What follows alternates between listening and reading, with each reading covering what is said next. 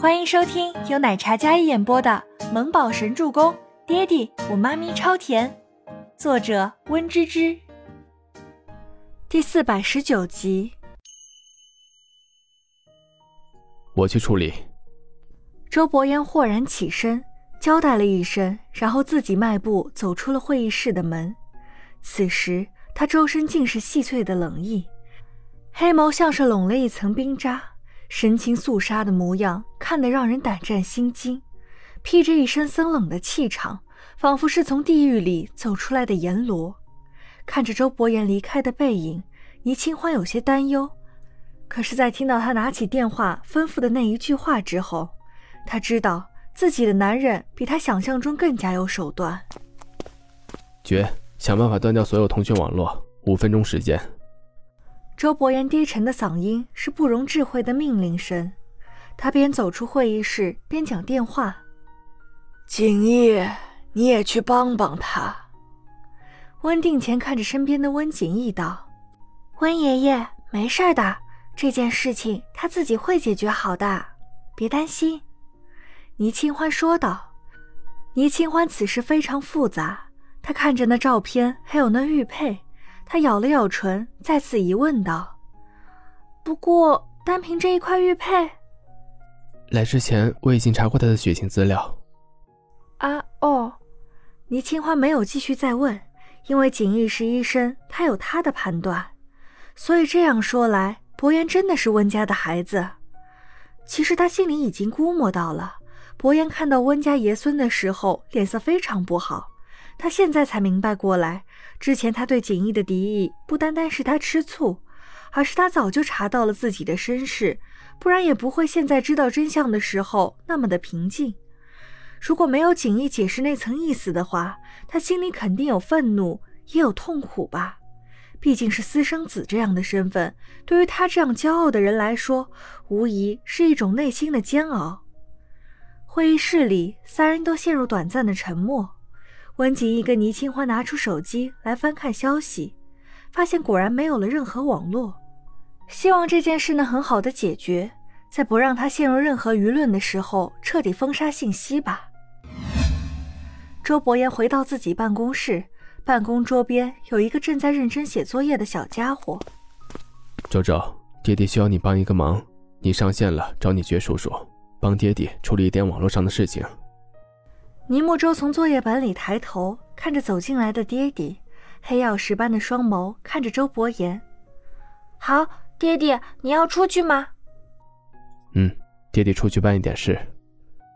倪木舟也立马放下笔，然后从自己小书包里拿出一台小电脑。刚才是一个软糯可爱的小包子，在电脑面前有着不同于他年纪的沉稳和严肃。但倪木舟刚上线，看到消息，小小的脸上也有些震惊。他从电脑屏幕上移眸看向自己爹地，小手忽然顿住，加上脸上那不眨一瞬的眼眸，周伯言知道他看到了什么。小家伙轻轻唤了一声周伯言：“爹爹。”倪木舟眼眸落在小家伙那粉雕玉琢的小脸上，轻笑道：“没事，继续吧。”等爹爹忙完了回来以后告诉你，或者你忙完了去陪你妈咪，等爹爹回来。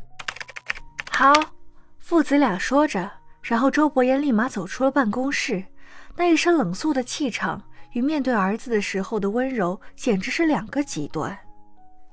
凯文，周伯言边往外走，再次通知拿起手机，对那边的 Kevin 吩咐道：“查到他们的落脚点没有？”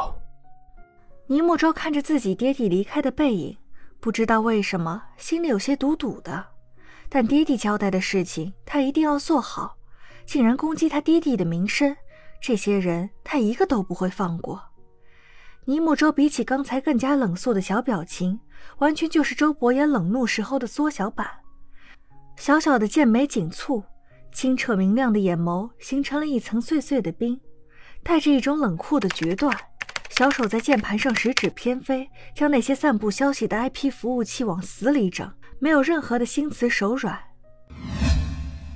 孟年新公寓，一辆车从地下车库开出来，孟年新坐在副驾驶上，对于去哪里，他不得而知。他抱着抱枕靠在车椅上，往日温婉迷人的气质，如今似乎有些疲惫不堪。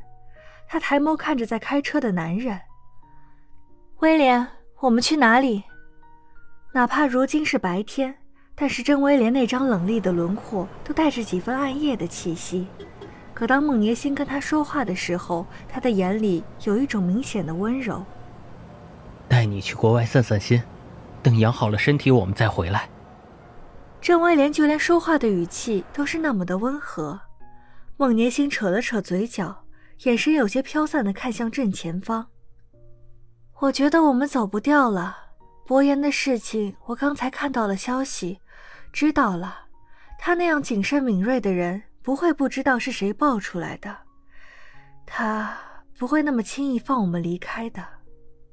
孟年星冷嘲一声，他那样的男人有这样一层隐晦的身世，真是够人背后议论很久的。孟年星说到这里，心里有些不舍，毕竟他那样高高在上的男人，像神一样完美的男人，有这样不堪的身世，多么讽刺啊！郑威廉看了眼他落寞的侧颜，眼神不觉地沉了沉。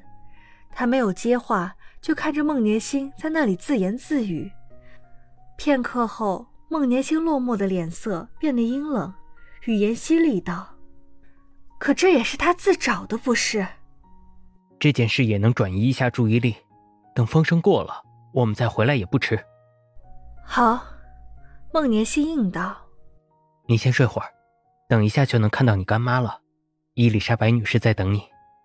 是妈咪帮我们的。孟年心有一些惊讶，但他觉得自己干妈并不能带他们安全的离开这里，去到外面避风头，因为在这里，哪怕周伯言不是帝王，但这尘世的帝王是他的好兄弟，静觉司、赫连青羽都是不好惹的人。本集播讲完毕，感谢您的收听。我们下集再见。